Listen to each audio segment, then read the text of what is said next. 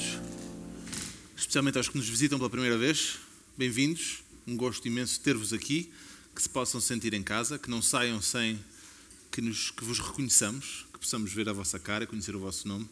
Uh, é um prazer ter-vos aqui e queremos que se sintam da mesma forma um, e que possamos, uh, de alguma forma, contribuir para, para a vossa vida, de alguma forma possível.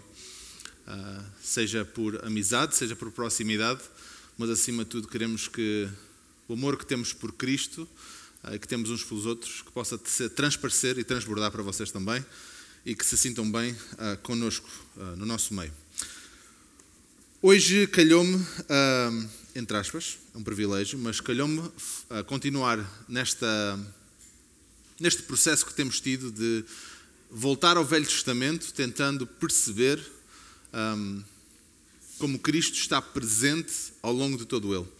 Um, e especificamente hoje, e antes de, de, de dizer uh, que livro é que vamos ler, que vai se tornar bastante óbvio, um, estava a pensar esta semana em termos de personagens bíblicas que todos nós acabamos por conhecer de uma forma ou de outra, muitas vezes ainda em crianças, muitas vezes na escola dominical, outras vezes em casa, e muitas das histórias que nós ouvimos, seja Davi, José, Jacó, Sansão, Ruth, mesmo Moisés e outros profetas, como o profeta Elias, como o profeta Daniel, por exemplo, são tudo personagens que nós aprendemos e normalmente uh, conhecemos de uma forma as historinhas, basicamente, estas personagens, que foram pessoas que existiram.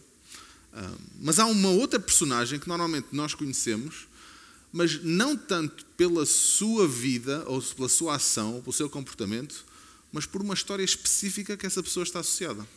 Estou a falar da Batalha de Jericó, estou a falar de Josué. Normalmente acabamos por conhecer sempre Josué no contexto da Batalha de Jericó e não tanto como conhecemos, por exemplo, Moisés, através de retirar o povo do Egito e toda a personagem dele e o que ele fez e mais não sei o quê. Josué normalmente conhecemos Jericó e pouco mais, não, não temos assim um conhecimento muito grande. E ao pensar nisto, também me ocorreu que reconhecer o nome ou a história de, um, de, alguém do Velho Testamento, quem quer que ele seja, eh, muitas vezes nós não temos em memória nem o contexto dessa história, nem a totalidade da vida dessa pessoa, como está relatada no Velho Testamento. E, e sinceramente acredito que o facto de ignorarmos os pecados, as falhas destes homens e destas mulheres cuja vida é relatada na Bíblia, talvez por, eh, por um pudor, quando ensinamos às crianças, há coisas na Bíblia que chocam-nos a nós, quanto mais a uma criança, mas também porque quando nós crescemos e somos adultos já temos capacidade de compreender, acho que muitas vezes uh, não compreendemos a razão porque, porque é que Deus escolheu colocar ali estas histórias que parecem denegrir a imagem de pessoas que foram chamadas pessoas de Deus, não é? Então acho que não, ao não compreendermos preferimos ignorar. Mas eu receio que o ignorar do pecado, como relatado na Bíblia, nos leva a ter uma compreensão errada não só da santidade de Deus e da depravação do homem, mas acima de tudo da imensa misericórdia, da imensa graça, bondade e do amor do nosso Deus. E aí, é nesse momento, quando compreendemos isso, que compreendendo a depravação da nossa natureza, a corrupção da nossa carne, de todos nós, inclusivamente dos homens de Deus, como relatados na Bíblia, não só dos ímpios e dos gentios, mas mesmo quando, quando chegamos a esse ponto de sermos confrontados com essa absoluta santidade de Deus, é aí que compreendemos verdadeiramente a grandeza do sacrifício de Cristo na cruz. Neste processo de, usando a palavra, respigarmos Cristo no Velho Testamento, hoje vamos nos debruçar sobre o livro de Josué. Josué é um livro interessante porque relata a conquista da Terra Prometida. Depois de todas as peripécias que conhecemos bastante bem relativas à saída do Egito, debaixo do comando de Moisés, e chegados ao Rio Jordão, onde Moisés não foi permitido entrar por via do seu próprio pecado, é Josué que é chamado por Deus a tomar a liderança nesta conquista, na conquista da terra prometida. E esse próprio exemplo de Josué ou de Moisés não ser permitido tomar posse daquilo que lhe havia sido prometido é resultado da sua fraqueza, é resultado do seu pecado. E analisando, se formos analisar o livro de Josué e olharmos para, para Josué como, como uma personagem, como uma pessoa, e por uma perspectiva uh, meramente humana, sem tendo em vista ou sem tendo em conta toda a perspectiva espiritual, ele é provavelmente um dos maiores generais da história da humanidade. Estamos a falar de um povo que fugiu de uma escravidão no Egito, viveu 40 anos no deserto, em que uma geração inteira morreu, e agora chegaram a uma terra onde não têm nem cidade, nem fortaleza, nem muralhas, nem nada disso, e vão conquistar uma terra inteira para si. Do ponto de vista meramente militar, é surpreendente. Isto não acontece, não há outro general na história que tenha tido um poderio destes. Não tinha os números, certamente. Mas há duas histórias no livro de Josué que acho que nos ajudam a compreender melhor a natureza do nosso Deus, que é esse que deve ser a nossa perspectiva quando estudamos as Escrituras. Uma delas é bem conhecida, a outra nem tanto. Todos nós conhecemos bem a história de Raab, certo? A meretriz que protegeu os espias uh, que foram enviados a Jericó. A ela foi prometida salvação pela evidência da sua fé no Deus de Israel. Podemos ir já para Josué, que vamos começar agora a ler um bocadinho no capítulo 2, depois vamos para o capítulo 7. Mas em Josué, se abrirmos lá, no capítulo 2 de Josué, Josué 2, versículo 8 a 12 diz o seguinte: Antes que os espias se deitassem, foi ela ter com eles ao erado e lhes disse: Bem sei que o Senhor vos deu esta terra, e que o pavor que infundis caiu sobre nós e que todos os moradores da terra estão desmaiados, porque temos ouvido que o Senhor secou as águas do Mar Vermelho diante de vós, quando saías do Egito. E também o que fizeste aos dois reis dos amorreus, Seom e Og, que estavam além do Jordão, os quais destruíste. Ouvindo isto, desmaiou-nos o coração, e a ninguém mais há ânimo algum por causa da vossa presença. Agora atentem aqui. Porque o Senhor vosso Deus é Deus em cima nos céus e embaixo na terra Ora, pois, jurai-me, vos peço, pelo Senhor, que assim como usei de misericórdia para convosco, também dela usareis para a casa de meu Pai. Uma coisa interessante aqui é que não foi a ação de Raab que a salvou. Não foi o proteger os espias que a salvou. Foi o reconhecimento da ação de Deus através do seu povo. Ela não diz o Senhor que vos ajudou a conquistar esta terra. Ela reconhece a ação total de Deus. O Senhor vos deu esta terra. E confirmamos isto até mais tarde, depois no livro de Hebreus, todos conhecemos a Galeria dos Heróis da Fé, capítulo 11, onde, onde o autor de Hebreus diz o seguinte no versículo 31: Pela fé, Raab, a meretriz, não foi destruída com os desobedientes, porque acolheu com paz aos espias. Foi a fé que a levou a acolher os espias e não foi ao contrário. A fé levou à ação, não foi a ação que levou à fé. Mas por um lado, e nesta história vemos, que Deus estendeu a sua graça e a sua misericórdia a alguém de fora do seu povo escolhido, o povo de Israel. E no momento em que estava a executar juízo sobre um povo ímpio, o povo de Jericó, ele também trouxe juízo dentro do seu próprio povo, por causa da impiedade dentro do povo. Conhecemos bem os 40 anos vagueando pelo deserto, certo? Que foram julgamento de Deus no seu povo pela desobediência, pelo louvor que tiveram ao bezerro de ouro. Mas agora, talvez não conhecemos tão bem a história de Acã, que essa sim vem relatada no livro de Josué. E podemos já abrir as nossas Bíblias no capítulo 7 de Josué, vamos ler bastante aqui. Mas antes de lermos, queria-vos ajudar a compreender aqui um bocadinho do contexto do que estamos a ler.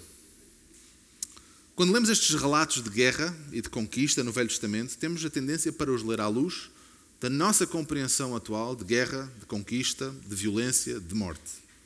E há aqui uma realidade muito importante que temos de compreender. Se depois do sacrifício de Cristo na cruz passamos a viver debaixo da nova aliança, aliança essa que não é sem juízo, há juízo na nova aliança, mas esse juízo virá num futuro, por intermédio de Cristo diretamente. Já na velha aliança, Deus usou o seu povo para executar e trazer juízo às nações. Pedro, no capítulo 2, conhecemos muito bem, não, não precisamos de abrir lá, mas eu vou-vos ler. No versículo 2 do capítulo 4, uh, ah, no capítulo 2, versículos 4 e 5 diz: Também vós mesmos, como pedras que vivem, sois edificados casa espiritual para ser sacerdócio santo, a fim de oferecer sacrifícios espirituais, agradáveis a Deus por intermédio de Jesus Cristo. Depois, mais à frente, no versículo 9 de 1 Pedro 2, diz o seguinte: Vós, e esta aqui o conhecemos bastante bem, vós, porém, 1 Pedro 2,9, vós, porém, sois raça eleita, sacerdócio real, nação santa, povo de propriedade exclusiva de Deus, a fim de proclamar as virtudes daquele que vos chamou das trevas para a sua maravilhosa luz. Vós, sim, que antes não erais povo, mas agora sois povo de Deus, que não tinhas alcançado misericórdia, mas agora alcançaste misericórdia. E aqui é que está a diferença. A, a natureza da nossa cidadania agora é espiritual. Já não temos que conquistar a terra ou as nações, porque Cristo já o fez cabalmente no Calvário. A nós cabe-nos, e de acordo com Pedro, proclamar as virtudes daquele que nos chamou das trevas para a sua maravilhosa luz. Os nossos sacrifícios já são só espirituais, porque Cristo foi o último sacrifício de sangue, o sacrifício perfeito, final, e foi para a nossa salvação. Então, olharmos agora para o livro de Josué, temos de compreender que nestas conquistas, a ira inevitável de Deus contra toda a sorte de maldade e pecado era julgada através da ação civil e militar do povo de Israel. E daí a importância do seu povo reconhecer que o seu poderio, o seu poderio militar, que estava a entrar agora aqui nas conquistas, era o poder do próprio Deus e não uma genialidade estratégica ou militar, uma superioridade militar dos seus líderes, dos seus exércitos. Vamos ler então a partir do versículo 1 do capítulo 7. E diz o seguinte no versículo, logo no versículo 1 do, do capítulo 7. Prevaricaram, estamos em Josué, prevaricaram os filhos de Israel nas coisas condenadas, porque Acã, filho de Carmi, filho de Zabdi, filho de Zera, da tribo de Judá, tomou das coisas condenadas. A ira do Senhor se acendeu contra os filhos de Israel. E vou parar já aqui, para percebermos uma coisa aqui importante. Acã foi quem tomou das coisas condenadas. Mas a ira do Senhor acendeu-se contra os filhos de Israel, ou seja, todo o povo de Israel. Há uma relação direta entre isto e uma realidade que nos diz respeito. 1 Coríntios Paulo diz exatamente isto. Porque assim como o corpo é um, conhecemos 1 Coríntios 12, 12, porque assim como o corpo é um e tem muitos membros, e todos os membros, sendo muitos, constituem um só corpo, assim também com respeito a Cristo, pois em um só Espírito todos nós fomos batizados em um só corpo, quer judeus, quer gregos, quer escravos, quer livres, e a todos nós foi dado a beber de um só Espírito. Ou seja, Deus valoriza de uma forma que provavelmente nós nem compreendemos totalmente a unidade do seu povo. E tal como valoriza na igreja, valorizou no povo de Israel. Por um, Acã, a ira se acendeu contra os filhos de Israel. Vamos continuar a ler. Versículo 2 do capítulo 7 de Josué. Enviando, pois, Josué de Jericó, ou seja, tinham acabado de conquistar Jericó, estavam naquela zona, enviaram dali alguns homens a Ai, que está junto a Bet-Aven, ao oriente de Betel, falou-lhes, dizendo: Subi e espiai a terra. Subiram, pois aqueles homens espiaram Ai. E voltaram a Josué e lhe disseram: Não suba todo o povo, subam uns dois ou três mil homens a ferir Ai. Não fatigueis ali todo o povo, porque são, são poucos os inimigos. Assim, subiram lá do povo uns três mil homens, os quais fugiram diante dos homens de Ai. Os homens de Ai feriram deles uns 36, e aos outros perseguiram desde a porta até às pedreiras, e os derretaram na descida, e o coração do povo, povo de Israel, se derreteu e se tornou como água.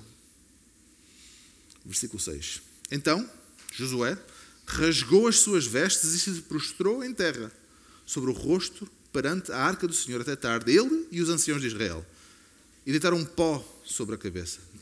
Disse Josué: Ah, Senhor, Senhor Deus, por que fizeste este povo passar o Jordão? Para nos entregares nas mãos dos amorreus? Para nos fazerem perecer? Tomara nos contentarmos e com ficarmos de além do Jordão. Ah, Senhor, que direi? Pois Israel virou as costas diante dos seus inimigos.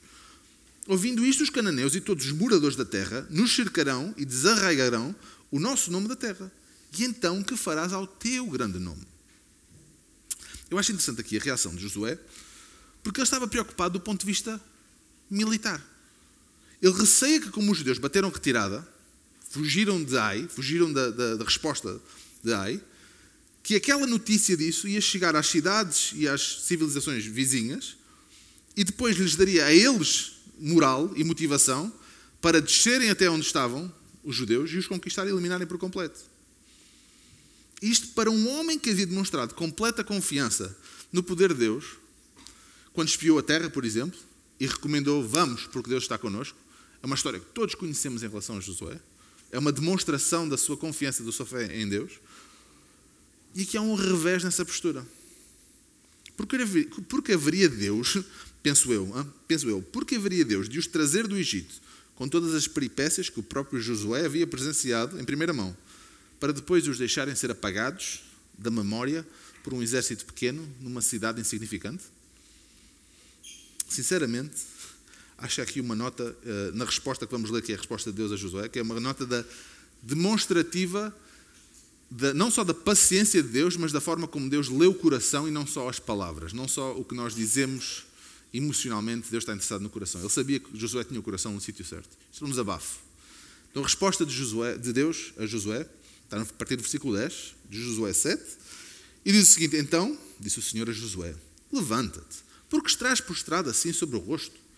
Israel pecou e violaram a minha aliança. Aquilo que eu lhes ordenara, pois, tomaram das coisas condenadas e furtaram e dissimularam e até debaixo da sua bagagem o puseram.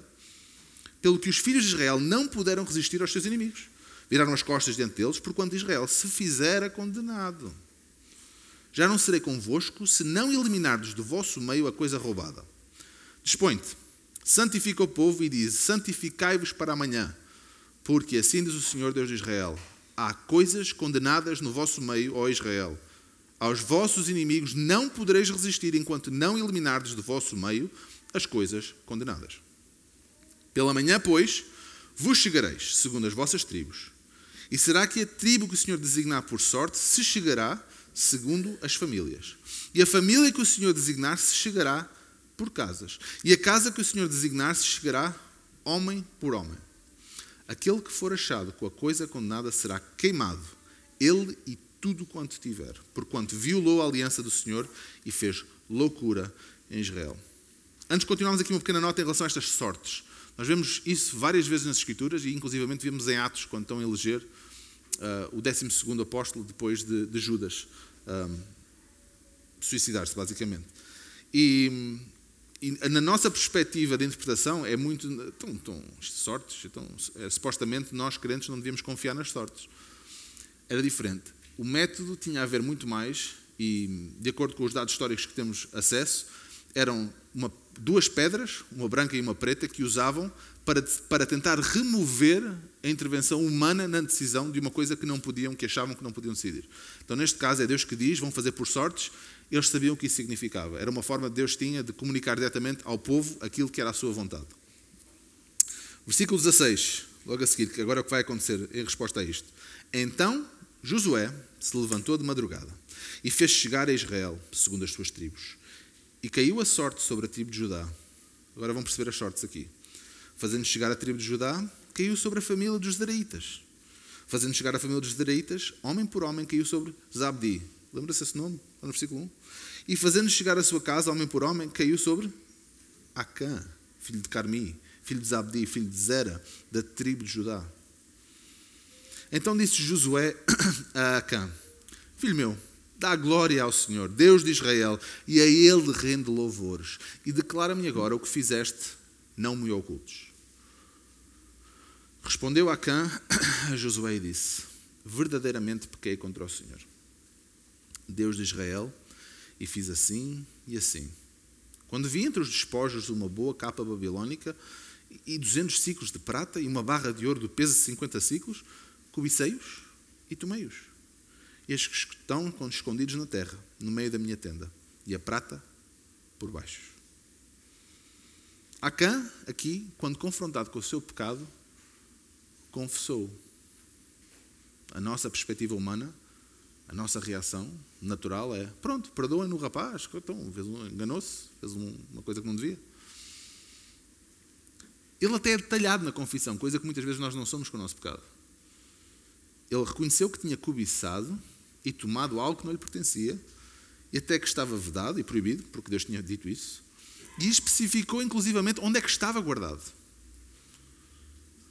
Mas aqui há uma verdade importante temos que compreender: a confissão, o reconhecimento do nosso pecado não é suficiente. O mero reconhecimento do meu pecado não vale nada perante a santidade do Deus Altíssimo. E vamos continuar no versículo 22, que é a consequência deste pecado. Então, na nossa perspectiva, O rapazito confessou, pá, deixa eu ir embora, pronto, aconteceu, foi um azar. Versículo 22. Então Josué enviou mensageiros que foram correndo à tenda, e eis que tudo estava escondido nela, a prata e a prata por baixo. Tomaram, pois, aquelas coisas do meio da tenda e as trouxeram a Josué e a todos os filhos de Israel e as colocaram perante o Senhor. Então Josué e todo Israel com ele tomaram a Cã, filho de Zera, e a prata, e a capa, e a barra de ouro, seus filhos, suas filhas, seus bois, seus jumentos, as suas ovelhas, e a sua tenda, e tudo quanto tinha, e levaram-nos ao vale de Acor. Disse Josué: Por que nos conturbaste? O Senhor hoje te conturbará. E todo Israel o apedrejou. E depois de apedrejá-los, queimou-os. E levantaram sobre ele um montão de pedras, que permanece até o dia de hoje.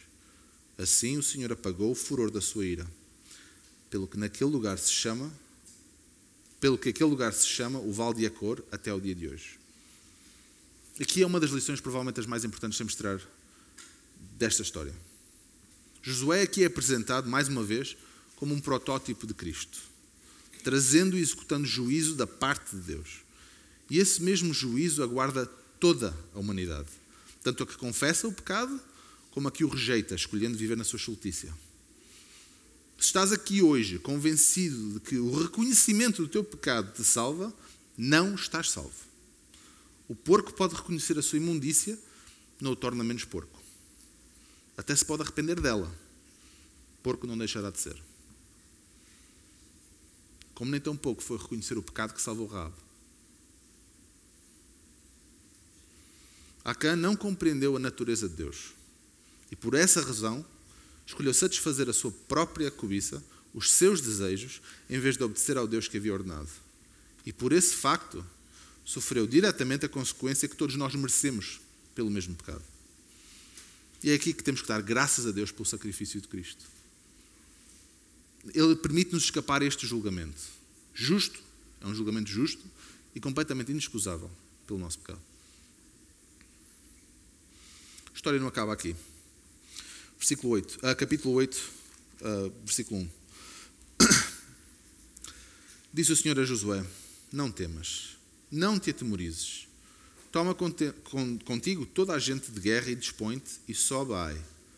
Olha que entreguei nas tuas mãos o rei de Ai e o seu povo, e a sua cidade e a sua terra. Farás a Ai e a seu rei como fizeste a Jericó, a Jericó e a seu rei Somente para vós, outros saqueareis os seus despojos e o seu gado. Põe emboscadas à cidade por detrás dela. Versículo 3. Então Josué se levantou e toda a gente de guerra para subir contra Ai. Escolheu Josué 30 mil homens valentes e os enviou. Já agora, 30 mil homens. Lembra-se do que os espias tinham recomendado? 2 a 3 mil? Deus decidiu 30 mil. Escolheu Josué 30 mil homens valentes e os enviou de noite deu-lhes ordem, dizendo: Eis que vos porei de emboscada contra a cidade por detrás dela. Não vos distancieis muito da cidade, e todos estareis alertas. Porém, eu e todo o povo que está comigo nos aproximaremos da cidade. E será que, quando saírem, como dantes, os de Ai, contra nós, fugiremos diante deles? Deixemos-los, pois, sair atrás de nós até que os tiremos da cidade. Porque dirão: Fogem diante de nós como dantes. Assim fugiremos atrás deles, ou diante deles. Então, só então, saireis vós da emboscada e tomareis a cidade. Ponto importante, porque o Senhor vosso Deus vos entregará nas vossas mãos. Havendo vós tomado a cidade, por-lhe-eis fogo, segundo a palavra do Senhor fareis. Eis que vos ordenei. Assim Josué os enviou, e eles foram à emboscada, e ficaram entre Betel e Ai, ao ocidente de Ai. Porém Josué passou aquela noite no meio do povo. Versículo 10. Josué levantou-se de madrugada e passou revista ao povo. Imagina aqui os preparativos de batalha. E subiram ele e os anciãos de Israel diante do povo contra Ai. Subiram também todos os homens de guerra que estavam com ele e chegaram-se e vieram de fronte da cidade e alojaram-se do lado norte de Ai. Havia um vale entre eles e Ai. Tomou também uns cinco mil homens e os pôs entre Betel e Ai, a tal por trás da cidade, em emboscada ao ocidente da cidade. Cinco mil homens ali. Assim foi posto o povo. Todo o acampamento ao norte da cidade e emboscada ao ocidente dela. E foi Josué aquela noite até ao meio do vale. E sucedeu que, vendo o rei de Ai, ele e os seus homens da cidade apressaram-se E levantando-se de madrugada, saíram ao encontro de Israel à batalha de fronte das campinas, porque ele não sabia achar-se contra ele uma emboscada atrás da cidade. Josué, pois, e todo Israel se houveram como feridos diante deles e fugiram pelo caminho do deserto. Pelo que todo o povo que estava na cidade foi convocado para os perseguir. E perseguiram a Josué e foram afastados da cidade. Nem um só homem ficou em Ai, nem em Betel, a tal cidade vizinha ao ocidente, que não saísse após os israelitas. Queriam eliminá-los, queriam acabar com eles. E deixaram a cidade aberta e perseguiram a Israel. Versículo 18. Então disse o Senhor a Josué: Estende para Ai a lança que tens na mão, porque é esta darei na tua mão. E Josué estendeu para a cidade a lança que tinha na mão. Então, a emboscada se levantou apressadamente do seu lugar, e ao estender ele a mão, vieram à cidade e a tomaram. E apressaram-se e nela puseram fogo, tal como tinham sido instruídos. Virando-se os homens de Ai, os tais que tinham fugido da cidade atrás dos israelitas, olharam e eis que a fumaça da cidade subia ao céu e não puderam fugir nem para um lado nem para o outro, porque o povo que fugia para o deserto se tornou contra eles que os perseguiam e vendo Josué e todo Israel que emboscada tomar a cidade e que a fumaça da cidade subia, voltaram e feriram os homens de Ai. Da cidade, os tais que fizeram a emboscada, saíram os outros ao encontro do inimigo, que assim ficou no meio de Israel, uns de uma parte e outros de outra, e feriram-nos tal sorte que nenhum deles sobreviveu, nem escapou. Porém, ao rei de Ai tomaram vivo e o trouxeram a Josué. Todos os israelitas acabado de matar, uh, todos os israelitas acabaram de matar todos os moradores de Ai no campo e no deserto onde os tinham perseguido, e havendo todos, versículo 25, e, a todos, uh, e havendo todos caído a fio da espada, e sendo já todos consumidos, todo Israel voltou a Ai, e a passaram a fio de espada. Os que caíram naquele dia, tanto homens como mulheres, foram 12 mil, todos os moradores de Ai, porque Josué não retirou a mão que estendera com a lança até haver, haver destruído totalmente os moradores de Ai. Os israelitas saquearam, entretanto, para si o gado e os despojos daquela cidade, segundo a palavra do Senhor que ordenara a Josué. Então Josué pôs fogo a Ai e a reduziu para sempre a um montão, a ruínas até o dia de hoje. O rei de Ai enforcou e o deixou no madeiro até à tarde. Ao pôr do sol, por ordem de Josué, tiraram do madeiro o cadáver e o lançaram à porta da cidade. E sobre ele levantaram um montão de pedras que até hoje permanece. Versículo 30. Então Josué edificou um altar ao Senhor, Deus de Israel, no Monte Ebal, como Moisés, filho de, servo do Senhor, ordenara aos filhos de Israel, segundo o que está escrito no livro da lei de Moisés, a saber, um altar de pedras toscas, sobre o qual não se manejara instrumento de ferro. Sobre ele ofereceram holocaustos ao Senhor e apresentaram ofertas pacíficas. Escreveu ali em pedras uma cópia da lei de Moisés, que já este havia escrito diante dos filhos de Israel.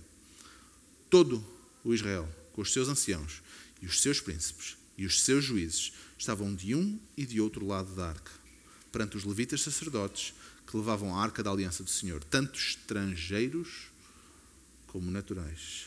Metade deles em frente do Monte Gerizim e a outra metade em frente do Monte Ebal, como Moisés, servo do Senhor, outrora ordenara que fosse abençoado o povo de Israel.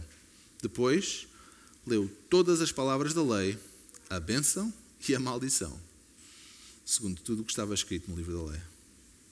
Palavra nenhuma houve de tudo o que Moisés ordenara que Josué não lesse para toda a congregação de Israel e para as mulheres e os meninos e os estrangeiros que estavam no meio deles. É interessante para mim aqui o contraste das duas batalhas. Há uma batalha de Ai, primeiro, que partiu da iniciativa do povo, perfeitamente legítima, e a segunda da iniciativa de Deus. E a primeira resultou em derrota. E não é que Josué, ou os líderes militares, ou os espias, ou alguém, tivessem pecado em relação ao que fizeram. Não foi necessariamente uma má recomendação enviar só 3 mil homens. Não foi, nós não sabemos. Poderá ter sido, militarmente falando, perfeitamente legítimo. O que estava mal não estava à vista. Havia pecado no seio do povo. E o povo não sabia.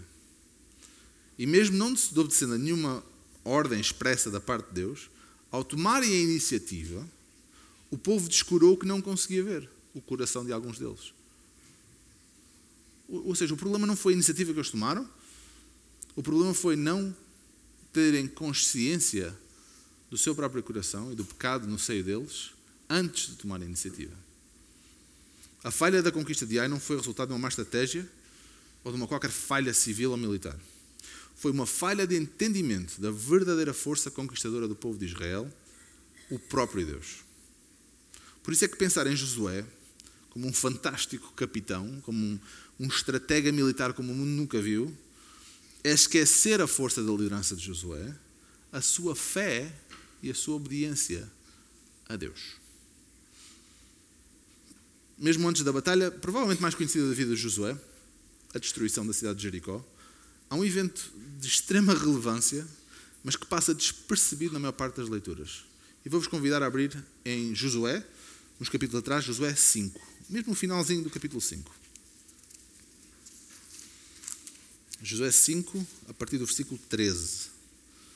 Mesmo antes de tomarem Jericó. A partir do, versículo, do capítulo 6, é quando vai haver a conquista de Jericó propriamente dita. Versículo 13 do capítulo 5 de Josué diz o seguinte: Estando Josué ao pé de Jericó, levantou os olhos e olhou. E eis que se achava em pé diante dele um homem que trazia na mão uma espada nua. Chegou-se Josué a ele e disse-lhe: És tu dos nossos ou dos nossos adversários? Respondeu ele: Não. Sou príncipe do exército do Senhor e acabo de chegar. Então Josué se prostrou com o rosto em terra e o adorou e disse-lhe: Que diz meu senhor ao seu servo? Respondeu o príncipe do exército do Senhor a Josué: Descalça as tuas sandálias dos pés, porque o lugar em que estás é santo. E fez Josué assim. Interessante que a pergunta é: És dos nossos ou dos nossos adversários? E a resposta é não. A gente pensa uma pergunta se é um ou dois, a pessoa diz três. Mas aqui é uma verdade muito importante, porque a resposta é, é verdade. Quem se apresentava ali não era um dos deles, nem era adversário. Josué estava perante o próprio Cristo. É uma cristofania, como há várias no Velho Testamento. E muitos teólogos acreditam que há uma relação direta em termos da tomada de liderança do povo de Israel entre a sarça ardente de Moisés e este evento na vida de Josué. E uma das coisas que é muito semelhante e que nós reconhecemos logo esta ideia de descalçar porque o lugar onde tu estás é santo. É exatamente o que acontece na Sacha Ardente. E independentemente do significado deste momento, há duas coisas que são muito evidentes neste encontro. Um, o imediato reconhecimento da presença de Deus. Ele não, não fez segunda pergunta. Prostrou-se e louvou. E a segunda, a imediata obediência ao mandamento de Deus. Descalça. E ele fez como Deus mandara. Estas são as marcas da vida de alguém que vive para Cristo. É uma das demonstrações que Josué, é uma das lições da vida de Josué para nós. Não é o reconhecimento da nossa condição, é o reconhecimento de quem nós servimos, é o reconhecimento da santidade de Deus. Porque chegar ao pé de Deus e reconhecer o nosso pecado é como fazer uma declaração daquelas do da Tipo, é o óbvio, todos nós chegando perante Deus, chegamos como pecadores. Não há volta a dar a isso. E o, o relevante aqui da história de Moisés e Josué, que acho que nós devemos perceber, é que há um reconhecimento do senhorio de Cristo, acima de tudo. Não da nossa condição de pecador, mas o reconhecimento de quem Cristo é. E a obediência incondicional à sua voz. Já mais para a frente no livro de Josué, perto do fim dos. Foram 26 anos, basicamente, que, que ocupa esta conquista e em que Josué liderou o povo de Israel nesta conquista da terra prometida, já no contexto da divisão uh, geopolítica das, uh, da terra, basicamente, pelas várias tribos. No, no, finalzinho e antes da benção final, daquela mensagem que também é bastante conhecida e que vos convido a ler depois no final, uh, no capítulo 22 e 23 de, de Josué, um, no finalzinho do, do capítulo 21, no versículo 44 e 45, diz o seguinte: Desta maneira, já depois da divisão das terras, por assim dizer, Josué 21, versículo 44. Desta maneira, deu o Senhor a Israel toda a terra que jurara dar a seus pais, e a possuíram e habitaram nela. O Senhor lhes deu repouso em redor, segundo tudo quanto jurara a seus pais. Nenhum de todos os seus inimigos resistiu diante deles, e a todos o Senhor lhes entregou nas mãos. Nenhuma promessa falhou de todas as boas palavras que o Senhor falara à casa de Israel tudo se cumpriu. eu acho interessante aqui porque, sabendo nós o resto da história do povo de Israel, compreender esta noção de repouso às vezes parece um bocado estranho. Repouso. Mas o que tendemos a esquecer é que este repouso eterno, o repouso perfeito, ainda virá. Esse repouso vem por intermédio, para o povo de Israel, vem por intermédio do mesmo que vem para nós, que é Cristo. Só aí teremos repouso eterno. Este era um repouso civil. Houve calmia, por assim dizer. Depois de 20 e tal anos de batalhas constantes, basicamente. Mas aqui a importância das promessas de Cristo. A certeza que as promessas de Deus não falham deverá nos dar hoje o repouso que precisamos nesta Canaã em que vivemos, porque descansados na cruz, no sacrifício substitutivo de Cristo, aí sim podemos caminhar em obediência, em santificação, aguardando a promessa desse tal repouso eterno que um dia virá em Cristo. Mas se Josué foi o protótipo do que Deus prometeu, e daquilo que Deus, Jesus irá fazer um dia, julgando os ímpios, Cristo será quem irá executar esse juízo de uma forma final, completa e perfeita, sentado no grande trono branco. Os que creram na salvação alcançada em Cristo serão julgados nos méritos do sacrifício na cruz. Todos os outros, arrependidos ou não dos seus pecados, serão julgados pelos seus próprios méritos. E não há mérito algum além de Cristo que sacia a ira de Deus perante a completa depravação da nossa natureza. Eu vou terminar com as palavras de, de Pedro, mesmo terminando uh, em 1 Pedro, capítulo 4. Uh, ah, vamos ler do versículo 1 ao versículo 11 e, e terminamos aqui. 1 Pedro 4, versículo 1 começa assim: Ora, tendo Cristo sofrido na carne, armai-vos também vós do mesmo pensamento. Pois aquele que sofreu na carne deixou o pecado, para que no tempo que vos resta na carne já não vivais de acordo com as paixões dos homens, mas segundo a vontade de Deus. Porque basta o tempo decorrido para ter executado a vontade dos gentios, tendo andado em dissoluções, concupiscências, borracheiras, orgias, bebedices e indetestáveis idolatrias. Por isso, difamando-vos, estranham que não concorrais com eles ao mesmo excesso de devassidão, os quais hão de prestar contas àquele que é competente para julgar vivos e mortos. Pois para este fim foi o Evangelho pregado, também a mortos, para que, mesmo julgados na carne segundo os homens, vivam no Espírito segundo Deus. Ora, o fim de todas as coisas está próximo. Sede, portanto, criteriosos e sóbrios a bem das vossas orações. Acima de tudo, porém, tende amor intenso uns para com os outros, porque o amor cobre multidão de pecados. Sede mutuamente hospitaleiros, sem murmuração. Servi uns aos outros, cada um conforme o dom que recebeu, como bons dispenseiros da multiforme graça de Deus. Se alguém fala, fale de acordo com os oráculos de Deus. Se alguém serve, faça-o na força que Deus supre, para que em todas as coisas seja Deus glorificado por meio de Jesus Cristo, a quem pertence a glória e o domínio pelos séculos dos séculos. Amém. Amém?